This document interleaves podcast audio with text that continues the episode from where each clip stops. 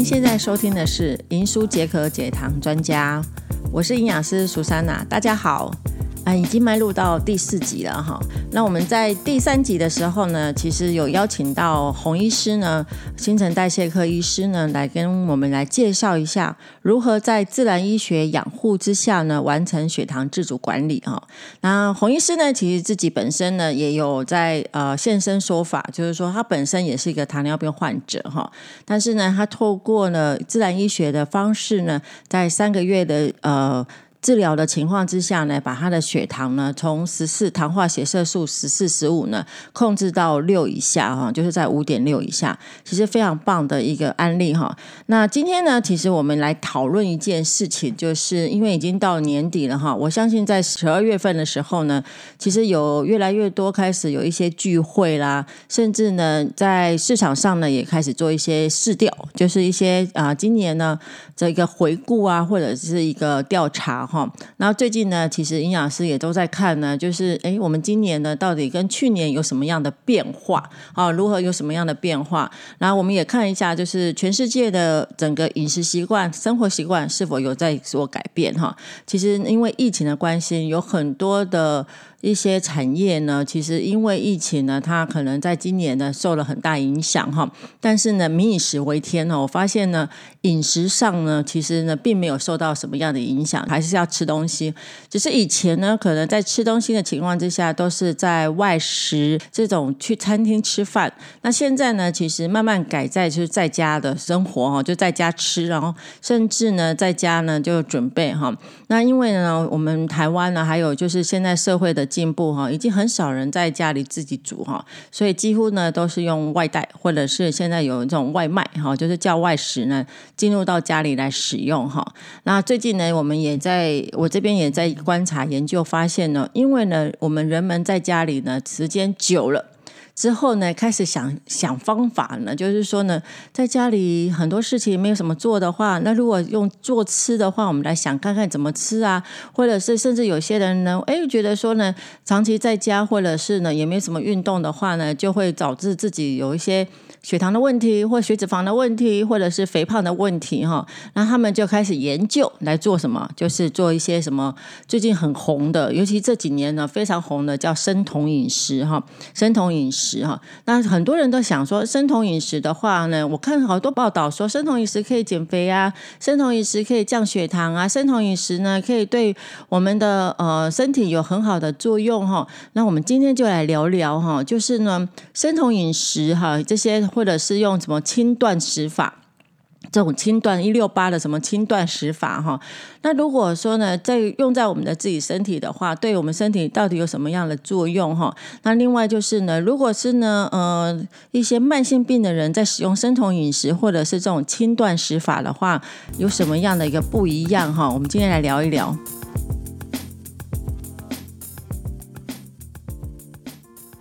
首先呢，我们就来介绍一下哈，什么叫生酮饮食哈？那生酮饮食呢，其实它在我们摄取的一个。代表来讲的话呢，其实要非常限制的，就是顾名思义，就是糖类哈，就是碳水化合物的摄取哈。那一天的碳水化合物的话呢，一般呢我们在生酮饮食是落在二十五公克到五十五公五十公克以内哈。那主要的热量摄取呢是来自于脂肪的一个摄取哈。那因为生酮饮食呢，在碳水化合物只能占总热量百分之五哈，所以其余的话呢都是由蛋白质提供，像蛋白质提供可以提供百分之二十到二十五。的热量，而大部分的热量，也就是剩下百分之七十到七十五呢，都是靠脂肪来摄取的哈。所以呢，生酮饮食呢，我们到底要吃什么呢？生酮饮食呢，其实就是吃油脂很丰富的一个肉类哈。那甚至呢，我呃前阵子呢去 Costco，我有看到哈，哦，现在生酮饮食的一个料理呢，其实非常多哈，就是那些原料哈，原料的一个准备哦，就是摆设的跟销售的也非常好啊，比如说什么。椰子油啦，或者一些的 MCT oil 啊，就是用用油脂来做一个摄取哈，来取代就是热量，然后取代糖分的热量哈，就生酮饮食哈。所以它可以生酮饮食主要的呢，就是你要吃很丰富的肉类哈，像什么三层肉啦。五花肉啦、肥肚子的鱼肉啦，或大量使用这些什么奶油、牛油、椰子油啦、橄榄油来烹烹调啊，甚至呢还教导你说呢，像乳酪、奶油、蛋啊、坚果也都可以吃啊。那如果蔬菜类的话呢，哎，多摄取摄取一些就是土地以上的，就是说像花椰菜啦、青江菜啦、空心菜啊这些的蔬食哈，来摄取哈。那这样来使用哈。那在整个的生酮饮食的在使用的过程当中的话呢，确实啊，如果你在初期的在使用的时候，你会发现，哎，我第一个礼拜瘦了。瘦了五公斤，甚至呢，有些人说哦，可能瘦了更多哈，甚至有些人使用了一个月呢，可以瘦的非常多哈。然后呢，在啊使用刚开始使用的效果非常好，但是呢，在后面的时候，有些人就开始产生了副作用哈。到底产生什么样的一个副作用呢？其实，在短期当中的话呢，如果你是身体健康的人的话呢。短期三到四个月使用生酮饮食的话呢，确实其实可以达到很不错的一个减重的效果，让什么糖化血色素的数值也进步了，甚至呢，可能有些人的体重啊，还有什么血脂、血压啦这部分的话，有调调控的一个作用哈。但是呢，如果你长期使用的话呢，目前研究来讲的话呢，并没有一个证据的一个支持说呢，你长期使用对身体是有很好的一个一个保健的一个效果的哈。所以，我们来聊一聊哈，就是说呢，其实长期使用会造成我们什么样的一个身体的危害呢？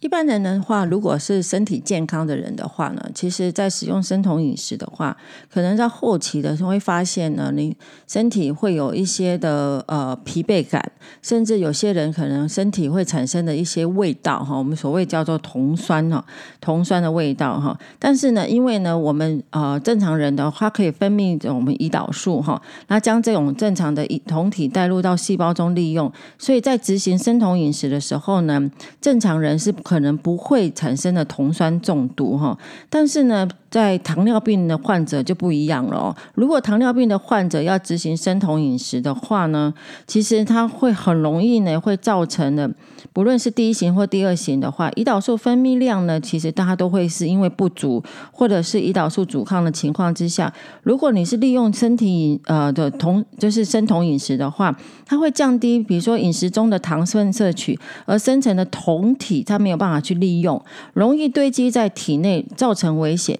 尤其是那个第一型的糖尿病、妊娠性的糖尿病及严重的疾病的话呢，它会对酮酸中毒呢都是一种高危险群哈，所以我们会建议呢不适用呢产生呃采用这种生酮饮食哈。如果要用生酮饮食的话呢，我建议这些像有血糖的问题的话呢，必须跟医师啊或营养师啊在照护之下呢，然后呃来关心了解之后呢，再来去使用。好，再来去使用。那使用的过程当中呢，如果遇到一些的问题，比如说低血糖啊，或者是已经有酮酸的中毒的话，要立即停下来看要怎么样去做改善哈。但是呢，在营养师的建议当中的话，其实是非常不建议有这样的一个慢性病的话，使用生酮饮食哈，生酮饮食的方式。还有啊，营养师这边也建议说呢。如果你是使用生酮饮食呢来做体重管理，或者是呃另外一个目的的话，对血糖的一个控制的话，你当你要恢复正常饮食的话，也不要立即恢复哈。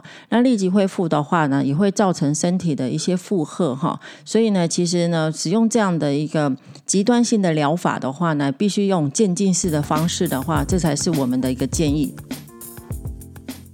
跟各位来介绍一下啊，就是还有第二种的一个。呃，饮食方式哈，也是现在非常夯的，就是间歇性的断食。那间歇性的断食的话呢，在市场上你会看到像一种限时进食法，就是一六八。那什么叫一六八呢？一六八就是呢，我进食的时间呢为八个小时哈，其余十六个小时为空腹哈，为空腹。但有些呢更严格的版本的话呢，只有六个小时的进食哈。那或者是说呢，五二进食啊，五二进食就是呢，哎，五天。天呢来使用，然后有两天呢用断食的方式，啊，两天断食的是方式，每一周呢不连续超过两天哈，只吃一餐的五百打卡。好五百大卡这种限量的一个热量的一个一个饮食哈。那其实，在多数的健康人身上的话，如果你使用这种间歇性的断食的风险，其实我们并不高的哈。所以，而且在使用的时候呢，其实在根据研究发现，就是说呢，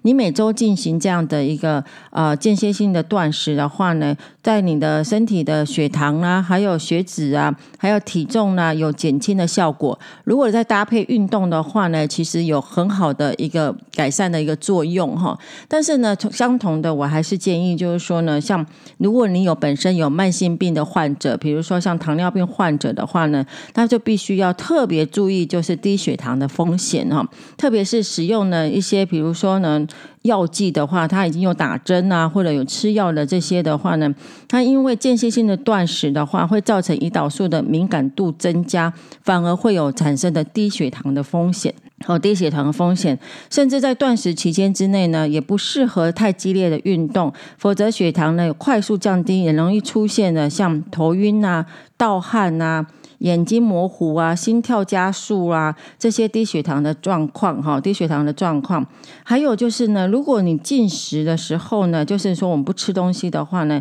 其实呢，长期在作用作用的话，身体会产生的一种叫做糖脂新生作用。糖质新生中用的，就是呢，供应身体必须有葡萄糖哈。那这段时间如果是长期进食的话呢，你人体身体会产生的葡萄糖，却会对肌肉组织跟脏器的蛋白质也会。消耗掉，同时会分解掉我们的蛋白质的过程会产生含氮的废物哈，从尿液排出来就会产生了葡萄糖的缺乏。那葡萄糖缺乏的话呢，就使得脂肪酸呢、氨基酸没有办法完全利用，就会产生的酮体。那产生的酮体的话呢，也会造成了一种叫做酮体酮酸的一个中毒哈。所以不论你用是呃什么样的生酮饮食啊，或者是间歇性的断食法的话呢，其实如果没有很注意在使用的时候，会产生的这种酮酸中毒的一个现象哈。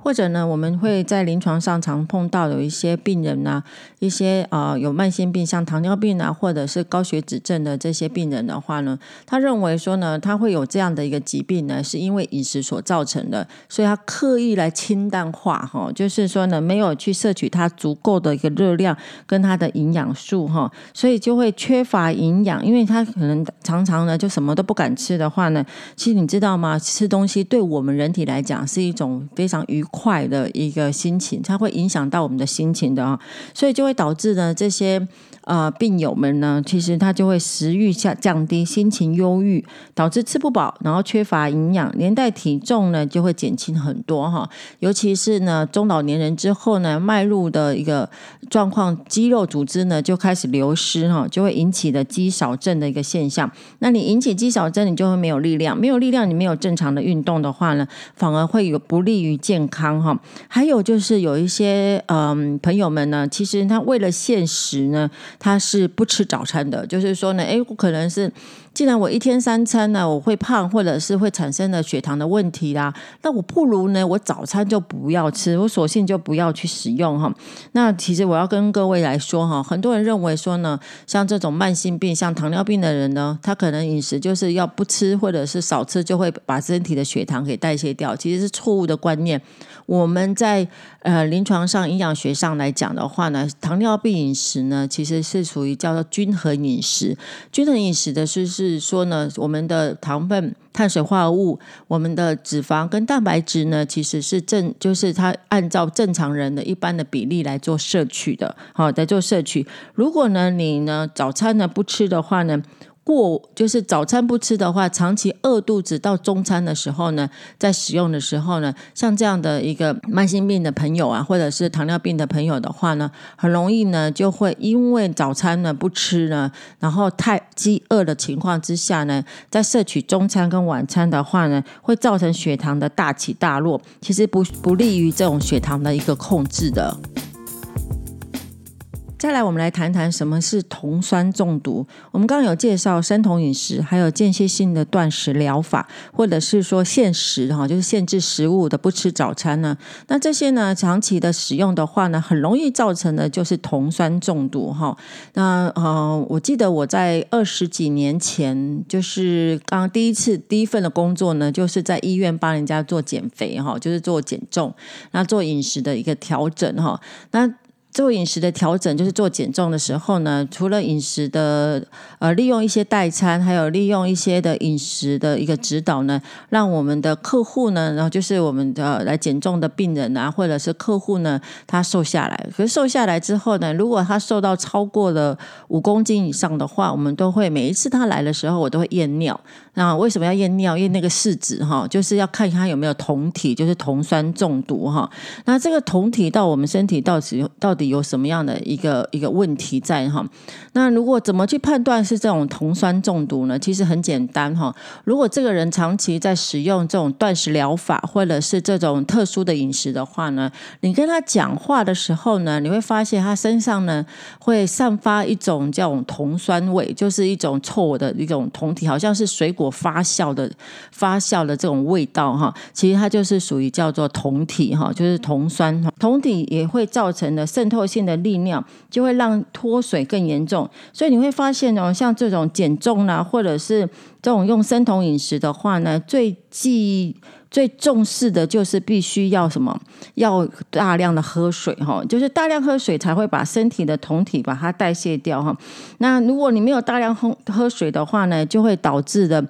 导致的身体就会产生的酮酸中毒哈，那尤其是如果是这种慢性病，像糖尿病的人的话，如果酮酸中毒的话，主要的原因都是来自于胰岛素的缺乏，以导致呢血糖不能够进入到细胞中。那细胞为了获得养分的供应的话，就会促使肝脏分解肝糖跟葡萄糖。那葡萄糖呢，更会加重血糖的上升哈。所以你不要认为说呢，哎，我用生酮饮食的话呢，就会让我的血糖更好。其实呢。错误的哈，会反而会让你的血糖呢上升更严重，它就会更严重哈。所以像这种糖尿病的患者的话，如果长期使用生酮饮食的话，会有一些的健康风险哈。比如说呢。低血糖的昏迷哈，因为你血糖不稳定的情况之下的话，那尤其糖尿病的患者，他不敢吃碳水化合物，又没有办法去调整药物的话，就可能会降低低血糖，就造成低血糖的问题哈。严重的话呢，就会产生昏迷的现象。那另外第二个呢，就是酮酸中毒哈，因为血液的酸度上升了，电解质不平衡，影响到呼吸、氧气交换，连带影响到肺功能，甚至呢，就会可能会致命哈。所以，如果说呢，你已经有肾病变的人的话呢，利用从生酮饮食来控制体重或者是呃血糖的话，可能就会增加肾脏代谢负担哈，导致肾功能恶化，甚至洗肾哈。还有就是，如果说呢糖尿病的人的话，有痛风的问题的话，利用生酮饮食呢，吃太多油脂也会阻碍尿酸的排出哈，引起的酮酸急性发作哈。那酮体产生的时候，有时候会脱水的现象，造成的体内的电解质不平衡，心肌容易产生的收缩不良哈。那还有就是说，如果你今天摄取的动物性的蛋白质吃太多的话，其实也会阻碍到钙质的吸收，容易引发的骨质疏松症的一个几率哈。那最重要的就是大家最爱美、最重视外表的哈。但是如果你用长期用这种生酮饮食的话，其实会让你自己会变老哈。因为有些人会把生酮饮食当做大量吃肉的借口，那用高温啊、高油炸烹调啦，其实会产生的叫做糖化中产物哈。那造成就会身体氧化老化，那甚至还有心血管疾病的一个问题发生哦。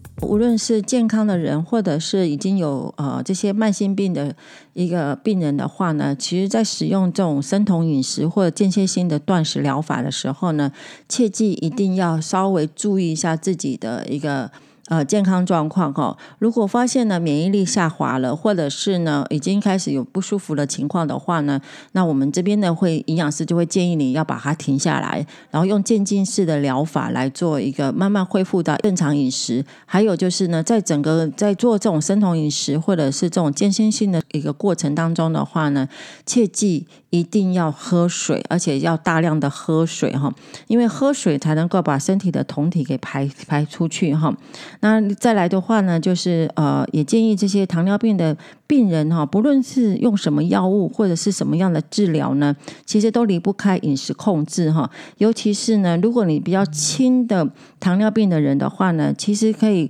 控制饮食跟运动，其实不用药物呢就可以缓解。所以呢，饮食呢，其实才是治啊糖尿病治疗的基础哈。所以我们在讲究的是糖尿病饮食，其实就叫均衡营养，包含了碳水化合物、蛋白质跟适量的脂肪，还有维生素的蔬菜，以及病情需要的情况之下，可以适量食用水果哈。像碳水化合物呢，就是你平常吃的主食啊，那我会建议你就是要两边要搭配，比如说粗粮啊，像这种麦片啊，这种比较粗粮的有膳食纤维。维比较高的，还有细粮呢，把它一起来搭配哈，保证一定的膳食纤维的摄取量。那蛋白质主要的来自于像肉类啦、豆制品啊。食用肉类的时候呢，建议呢啊尽量选择瘦肉，白肉比红肉更好。那这样的话呢，可以保证蛋白质的摄入哈。然后另外也防止我们脂肪摄取过多哈。那每天早、中午、晚呢，其实只要定时哈。摄取食物的丰富的话呢，只要是适量的摄取的话，你就有丰富的营养素都会摄取进来，那身体的代谢啊利用率呢就会很好。还有就是第二个建议就是要多喝水，每天呢我们最少要喝两千 CC 毫升的水哈。那水呢最好选择是白开水哈。如果真的要加一点，有些人说啊我喜欢有味道的水的话呢，可以利用一点，比如说像绿茶啦、茶叶啦，或者是用比较淡的茶叶，或者是。一些的呃草本植物的啊冲泡的这些的呃水哈就可以来使用哈，切记勿使用这些浓茶哈。那其实淡茶的话比浓茶来的更好。以上呢是呃营养师跟大家介绍的两种的饮食的方式哈，就是生酮饮食跟间歇性的断食疗法，还有哪些的注意事项哈。那不论呢你使用现在使用哪一种饮食方式，或者是呢你想要正想要用这样的饮食方式来做一个减重啦，或者是其他的疾病改善呢？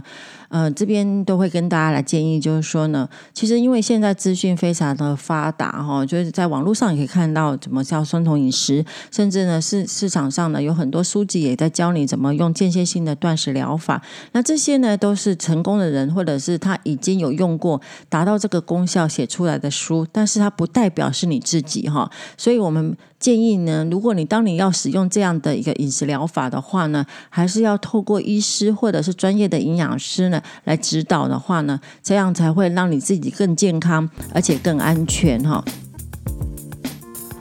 当然了，呃，有一些听众朋友他有来信来问说呢。那银舒解渴解糖计划呢？它跟你们的所谓的生酮饮食或者间歇性的断食法呢，是不是有一样？或者是你用什么靠什么样的饮食呢来调整呢？那这边的话呢，呃，营养师跟大家来介绍哈，银舒解渴解糖计划的这样的一个呃计划呢，主要的功能是在于就是说呢，我们呢利用辅助替代疗法，就是一个草本饮哈。那这个草本饮的话，是由前台中荣民总医院风湿免疫科跟新陈代谢科的医师呢亲自研发的一种解糖的饮品哈，那这样的解糖减糖饮品的话呢，能够解决饮食中多余的糖分哈，就是抑制或者是解决它的上上一餐的一个饮食的多的糖分，再来可以帮助身体有很好的新陈代谢的一个作用哈。那这样的话呢，在当刚开始的时候，在使用的时候呢，你无需要去控制你的饮食哈，你只要正常的三餐饮食，饭后呢使用这样的草本饮的，然后呢，再慢慢你就会发现你的身体呢，呃，越来越健康，你会发现呢，代谢力越来越好，你的糖的稳定呢就越来越好哈。那当你呢，呃，发现你的糖稳定，你的身体开始健康的时候呢，我们呢在借由营养咨询哦，就是饮食指导的情况之下呢，来帮你来做。开始饮食指导，什么该吃，什么不该吃。因为你说实在的，这样的一个呃身体呢，已经得来不易的，我已经健康了，或者是我已经趋向于健康的时候呢，我们要透过呢，就是饮食指导呢，慢慢的把这个草本饮呢给替换掉。那替换掉的话呢，你就会越来越健康。那你甚至呢，也可以自主管理自己的身体。这就是银舒解渴解糖计划主要的目的。感谢各位聆听今天的节目。如果你喜欢我们的节目的话呢，呃，欢迎邀约你的朋友一起来聆听。那我们下次见了，拜拜。